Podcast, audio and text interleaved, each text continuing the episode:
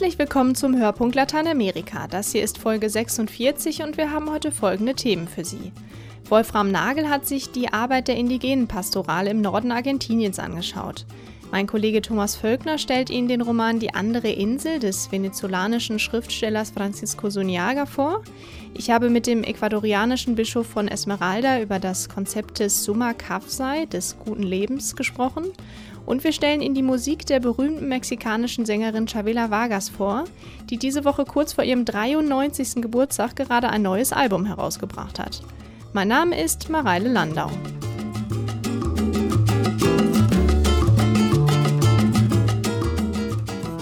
Argentinien ist der weltweit größte Produzent von Soja. Da sprudelt viel Geld in die Staatskasse, davon profitiert aber auch die arme Bevölkerung, es können Sozialleistungen bezahlt werden. Der Haken an der Sache, es wird immer mehr Land benötigt. Und das wird zunehmend im Norden gewonnen, im Chaco, dem zweitgrößten Urwaldgebiet Südamerikas. Dort aber leben bis heute noch tausende Ureinwohner. Sie werden systematisch von ihrem Territorium verdrängt, oft mit Gewalt. Hilfe bekommen sie beispielsweise von einer katholischen Organisation mit dem Namen Endepa. Wolfram Nagel hat in Buenos Aires mit Mabel Quinteros gesprochen, eine der Mitbegründerinnen dieser Initiative. Die Pfarrei Santa Cruz mitten in Buenos Aires, eine der bekanntesten Pfarreien Argentiniens, denn sie bot während der Militärdiktatur verfolgten Menschen Schutz. Und im Gästehaus der Casa Nazareth wurde die Bewegung der Verschwundenen gegründet, die Bewegung der Madres de la Plaza de Mayo. Aber nicht nur das. 1980 versammelten sich hier all jene, die im Norden und im Süden mit den Indigenas arbeiten. Hier entstand die kirchliche Organisation für Seelsorge und soziale Arbeit mit den indigenen Völkern Argentiniens. Mabel Quinteros ist eine der Mitbegründerinnen von ENDEPA, Equipo Nacional de Pastoral Aborigen. In dieser Versammlung haben wir die kirchliche Hierarchie aufgefordert, eine Kommission einzurichten für die indigene Seelsorge. 1986, also nach dem Ende der Diktatur, wurde dann Endepa von der Nationalen Bischofskonferenz offiziell gegründet. Wir sind zwar eine katholische Organisation, wir arbeiten jedoch eng mit evangelischen Gruppen, mit Anglikanern oder Mennoniten zusammen. Zurzeit sind 22 Teams aktiv. Dazu gehören natürlich auch Indigenas, die nicht katholisch sind. Mabel Quintero sitzt im Garten der Pfarrei unter einer Arkade, ein Refugium der Nachdenklichkeit. Schon oft hat die kleine Frau hier gesessen und hat mit Freunden über die Geschichte und die aktuelle Situation der argentinischen Ureinwohner gesprochen. Den Völkermord an den Indigenas haben auch wir Argentinier begangen. Die erste Verfassung in unserem Land wurde 1853 verabschiedet. Danach gab es Pläne, Lebensraum für die europäischen Einwanderer zu schaffen, im Norden und im Süden. Man hat versucht, die Indigenas auszurotten. 1874 begann diese Kampagne im Süden, in Patagonien. Die Ausrottungskampagne im Norden war nicht so erfolgreich wie die im Süden, weil da eben sehr viel Urwald ist und die Soldaten da schlecht reinkamen und sich die Indigenas besser verstecken konnten. Seit über 50 Jahren arbeitet Mabel Quinteros in der Seelsorge für die Urbevölkerung Argentiniens, beispielsweise im Chaco oder in der Provinz Formosa. Damals, als sie in den Norden aufgebrochen war, habe sie fast nichts über die indigenen Völker gewusst, sagt die 72 Jahre alte Katholikin. Angeregt durch das Zweite Vatikanische Konzil und die gerade aufkommende Befreiungstheologie wollte sie den Armen helfen, ohne sie zu missionieren. In der ersten Verfassung gab es einen Artikel, der uns von Endepa noch immer mit Scham erfüllt. Darin stand, es sei Aufgabe der Verfassung und des Senats, dafür zu sorgen, dass die Indigenas zum Katholizismus bekehrt werden. Mit dem Zweiten Vatikanum 1962 haben sich dann die Fenster der katholischen Kirche geöffnet. Viele Priester, Ordensgemeinschaften und Laien haben sich berufen gefühlt, zu den Armen zu gehen. Als wir dort ankamen, haben wir festgestellt, dass es eine für uns unbekannte Welt gibt, nämlich die Welt der Indigenas. 18 indigene Volksgruppen leben noch in Argentinien, die meisten im dicht bewaldeten Norden die Guarani, die Mapuche. Manche zählen mehr als 100.000, andere nur wenige hundert Angehörige. Insgesamt wird die Zahl der Indigenas auf etwa 1,5 Millionen geschätzt. 1994 wurden deren Rechte auch in der neuen demokratischen Verfassung verankert. Doch besonders auf lokaler Ebene würden sie bis heute vernachlässigt und sogar bewusst missachtet, sagt Mabel Quinteros.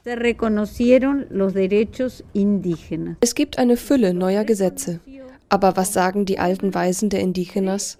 Sie sagen, wir haben zwar Gesetze, aber die sind wie eine stumpfe Axt. Es gibt ein Gesetz, das verbietet, Indigenas von ihrem Land zu vertreiben. Gleichzeitig ist es heute Alltag, dass sie von ihrem Land vertrieben werden. Und deshalb ist die wichtigste Säule unserer Arbeit das Landrecht. Neun unserer Rechtsanwälte bieten Rechtsbeistand bei Konflikten mit Großgrundbesitzern. Die Indigenas sollen befähigt werden, ihr Recht auf Land durchzusetzen. Ein Land, das sie oft schon Jahrhunderte besiedeln.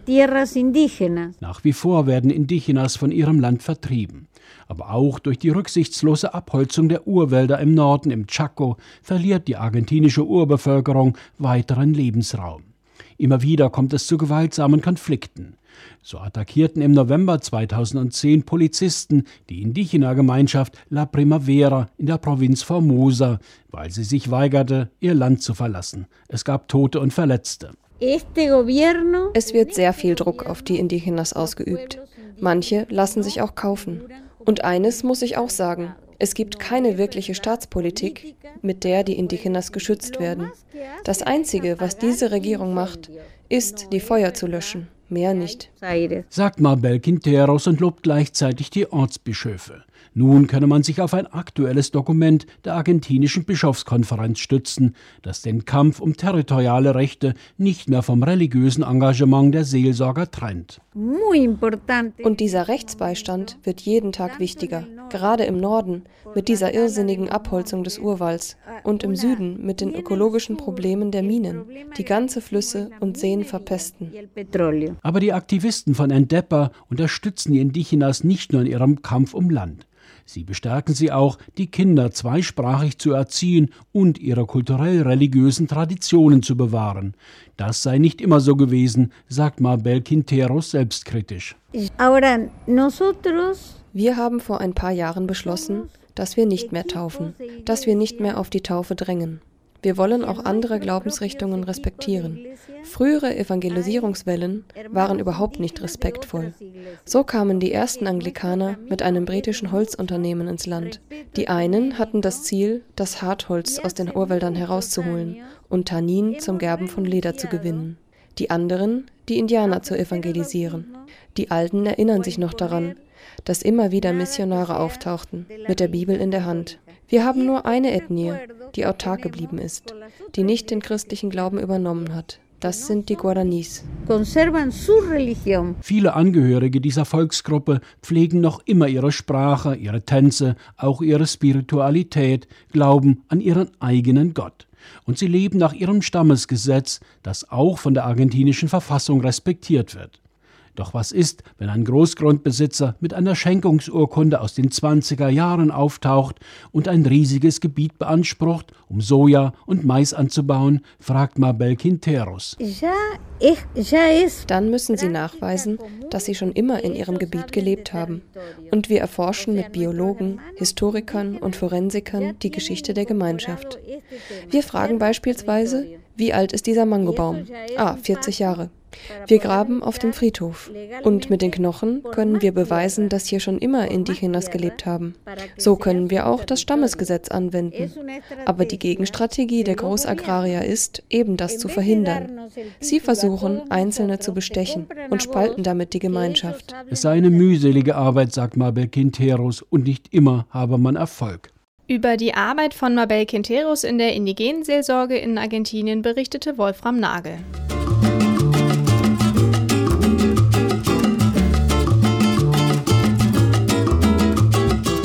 Was verbirgt sich hinter der glitzernden Oberfläche eines karibischen Urlaubsziels? Wie begegnen sich Touristen und Einheimische und findet tatsächlich eine Verständigung statt? Mein Kollege Thomas Völkner stellt Ihnen den Roman eines venezolanischen Schriftstellers vor, der einige Jahre in Deutschland gelebt hat. Das Buch enthält damit neben einer spannenden Geschichte auch Betrachtungen über das Zusammentreffen verschiedener Kulturen. Eine alte Frau aus Deutschland macht sich auf die beschwerliche Fernreise nach Venezuela, genauer gesagt auf die Insel Margarita, die als Top-Urlaubsziel für sonnenhungrige Europäer und Nordamerikaner vermarktet wird.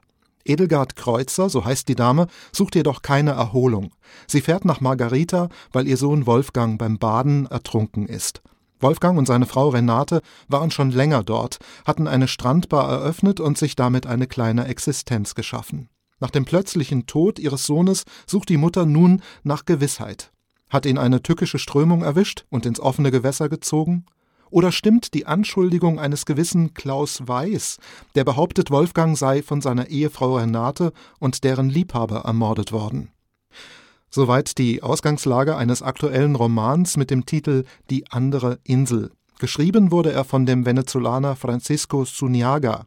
Der bald 60-jährige Autor und Zeitungskolumnist verbrachte mehrere Jahre als Unidozent in Frankfurt am Main. Seine unmittelbaren Kenntnisse und Erfahrungen von deutschen Befindlichkeiten bringt er geschickt in seine Geschichte über die Verhältnisse auf der karibischen Ferieninsel ein. Sein Buch, eins der sehr wenigen aus Venezuela, die zurzeit überhaupt in deutscher Sprache erhältlich sind, verbindet Elemente des Detektivromans mit Gesellschaftskritik und Anmerkungen zur Begegnung fremder Kulturen. Das klingt im ersten Moment etwas disparat, funktioniert aber ganz gut. Vom deutschen Honorarkonsul auf Margarita wird Edelgard Kreuzer an den finanziell klammen Anwalt José Alberto Benitez verwiesen. Der möchte sich eigentlich nicht mit den Sorgen der alten Frau herumschlagen, gehorcht allerdings der Not und nimmt den Auftrag an. Er holt Erkundigungen ein. Er sucht das Gespräch mit dem Polizeipräsidenten und dem Gerichtsmediziner, versucht herauszufinden, wer dieser Klaus Weiß überhaupt ist. Benitez erhält den Eindruck, dass ihm keiner so recht weiterhelfen will. So entsteht in den Reflexionen des Anwalts das Bild einer anderen Insel, einer Insel, die neben oder hinter dem Vorzeigeeiland des internationalen Tourismusmarktes existiert.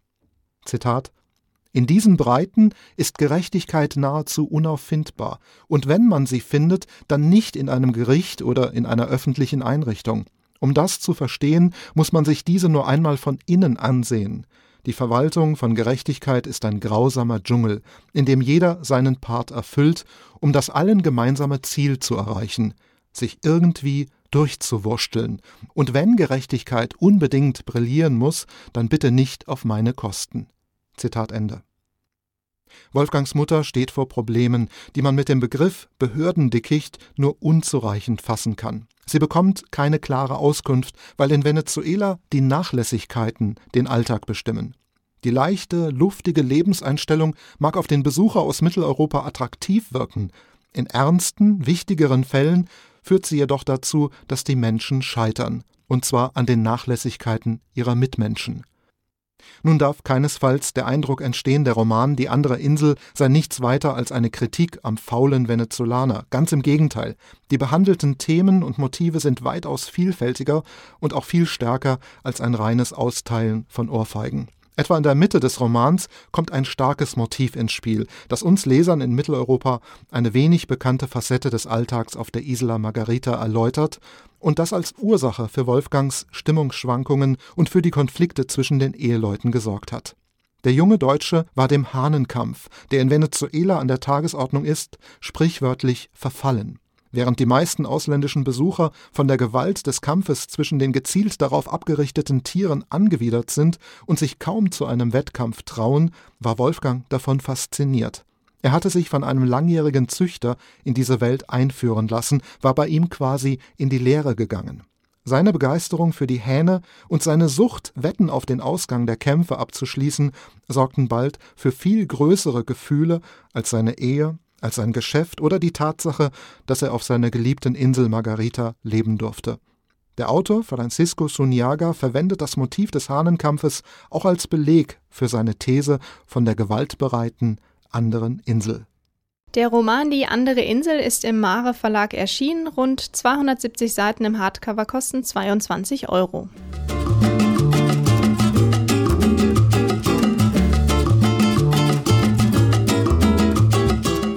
Buen Vivir oder auch Suma Kafsai wird es genannt, das Konzept des guten Lebens. Es ist vor Hunderten von Jahren bei den indigenen Andenvölkern entwickelt worden und existiert heute in vielen lateinamerikanischen Kulturen. Wenn man das mal auf wenige Sätze reduziert, heißt es so viel wie ein Leben führen in Harmonie mit Mensch und Natur und die Vorstellung verinnerlichen, dass alles in unserer Welt miteinander verbunden, aufeinander bezogen und voneinander abhängig ist.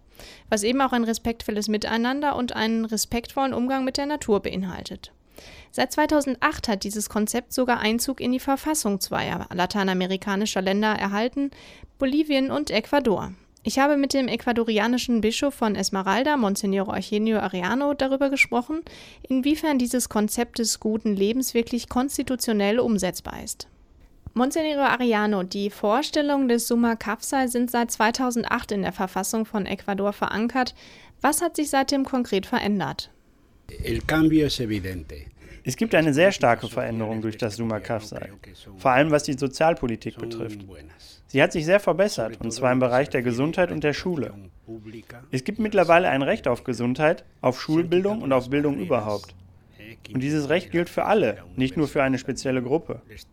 Und es wird darauf geachtet, dass diese Reformen im Bereich Gesundheit und Schule umgesetzt werden. Ein weiterer Punkt, der sich dadurch erheblich verbessert hat, ist die Infrastruktur, vor allem die Straßen. Wenn man sich mal einen Teil der Realität in Ecuador anschaut, Ausbeutung von Minenarbeitern, Umweltverschmutzung durch Ölförderung, Vertreibung und Diskriminierung von Indigenen, das hört sich nicht gerade nach Buen wie wir an. Wie ist das mit den neuen Werten in der Verfassung vereinbar? Das Konzept des Summa Kafsai ist eine Neuheit auf konstitutioneller Ebene. Es ist eine Definition eines Ziels, zu dem wir unterwegs sind. Und es braucht seine Zeit, um dorthin zu kommen. Wir machen uns auf den Weg und müssen ihn immer weiter suchen. Die Indigenen und auch die Afro-Ecuadorianer sind nach wie vor ausgeschlossen und marginalisiert. Das ist etwas, was historisch gewachsen ist. Diese Ausgrenzung kann man mit Bildung überwinden und daran arbeiten wir zurzeit. Was die Minen im Bergbau betrifft, in der Verfassung steht, dass wir die Natur respektieren müssen und es gibt Gesetze, die den Naturschutz betreffen, sodass er auch wirklich umgesetzt wird.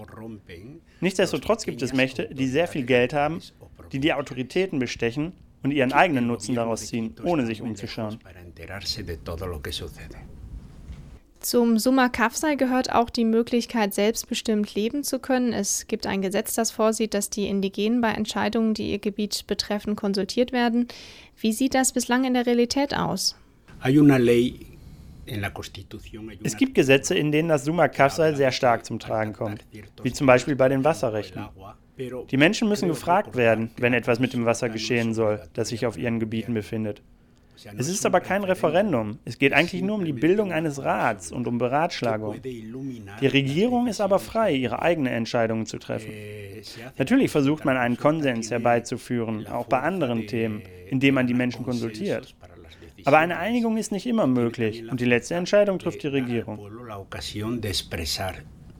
Was sehen Sie innerhalb der Vorstellung des Summa Kafsai als wichtigstes Ziel an für Ecuador? Ecuador es un país de muchas nacionalidades. In Ecuador leben Afro-Ecuadorianer, Weiße, Mestizen, Indigene.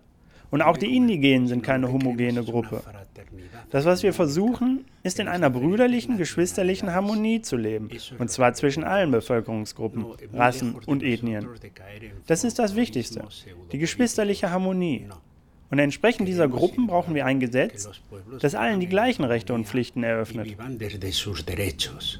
Vielen Dank für dieses Interview, Monsignore Ariano. Hintergrundberichte und aktuelle Nachrichten zum Konzept des guten Lebens finden Sie auf unserer Internetseite blickpunkt-lateinamerika.de unter dieser Podcast-Folge.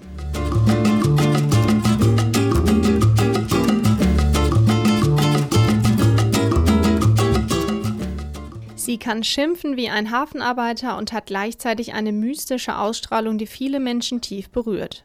Die Sängerin Chavela Vargas hat in ihrem Leben alle Höhen und Tiefen erlebt. Den Erfolg auf der Bühne, die Freundschaft mit Menschen wie Frida Kahlo und Pedro Almodovar, die Abgründe des Alkohols und die Befreiung aus der Sucht.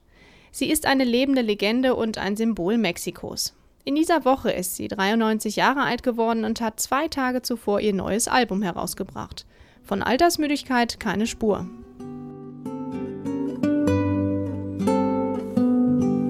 Acaba de una vez de un solo golpe.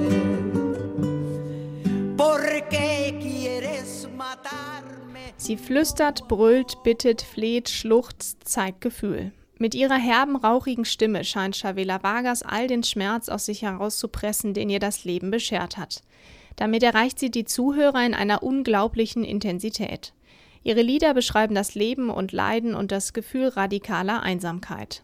Sie singt von Liebe, Schmerz und Sehnsucht. Die Lieder sind angefüllt mit den Erfahrungen von mehr als 90 Lebensjahren und der Klarheit und Kraft einer Frau, die ihre eigenen Schatten überwunden hat.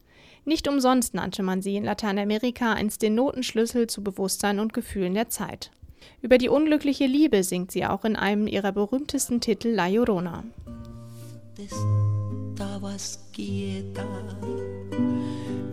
Pero en llegando el olvido llorona soñé que estabas despierta. Pero en llegando el olvido llorona, soñé que estabas despierta. 1919 in Costa Rica als Tochter armer Bauern geboren, arbeitete Chavela Vargas auf Kaffee- und Orangenplantagen. Drei Jahre lang litt sie an Kinderlähmung. In ihrer Jugend war sie jähzornig, rebellisch, arrogant und tapfer. Sie kleidete sich wie ein Junge, rauchte Zigarren und trug Pistolen. Niemand in der Familie konnte musizieren, aber sie glaubte an eine Karriere als Sängerin. Mit 14 Jahren beschloss sie, ihr Land zu verlassen, um nach Mexiko zu gehen. Sie durchquerte Zentralamerika zu Fuß und ohne Geld. In Mexico City begann sie auf der Straße zu singen. Anfang der 50er Jahre erlebte sie damit dann auch erste Erfolge. Ihre erste Platte nahm sie dann 1961 auf.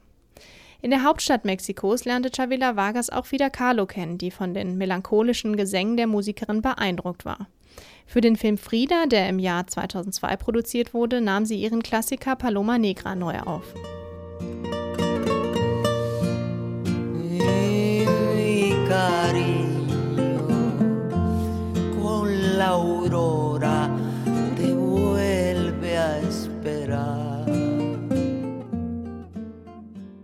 Chavela Vargas soll eine Affäre mit der Malerin Frida Kahlo gehabt haben. In einem kolumbianischen Fernsehinterview im Jahr 2000 bekannte sie sich dann auch zu ihrer Homosexualität.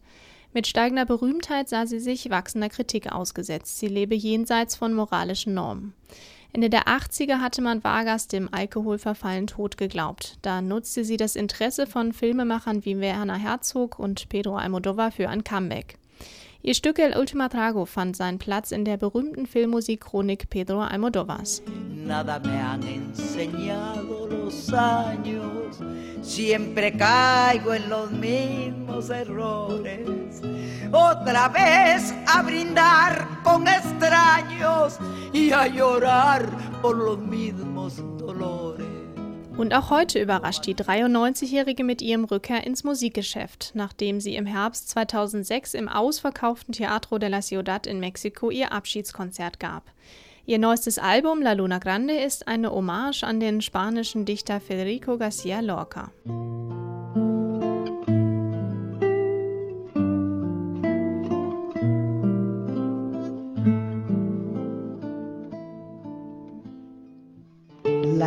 Rosa no buscaba la aurora, casi eterna en su ramo, buscaba otra cosa. Das neue Album von Chavela Vargas La Luna Grande ist im April in Mexiko erschienen und wird in Kürze auch in Deutschland im Handel erhältlich sein.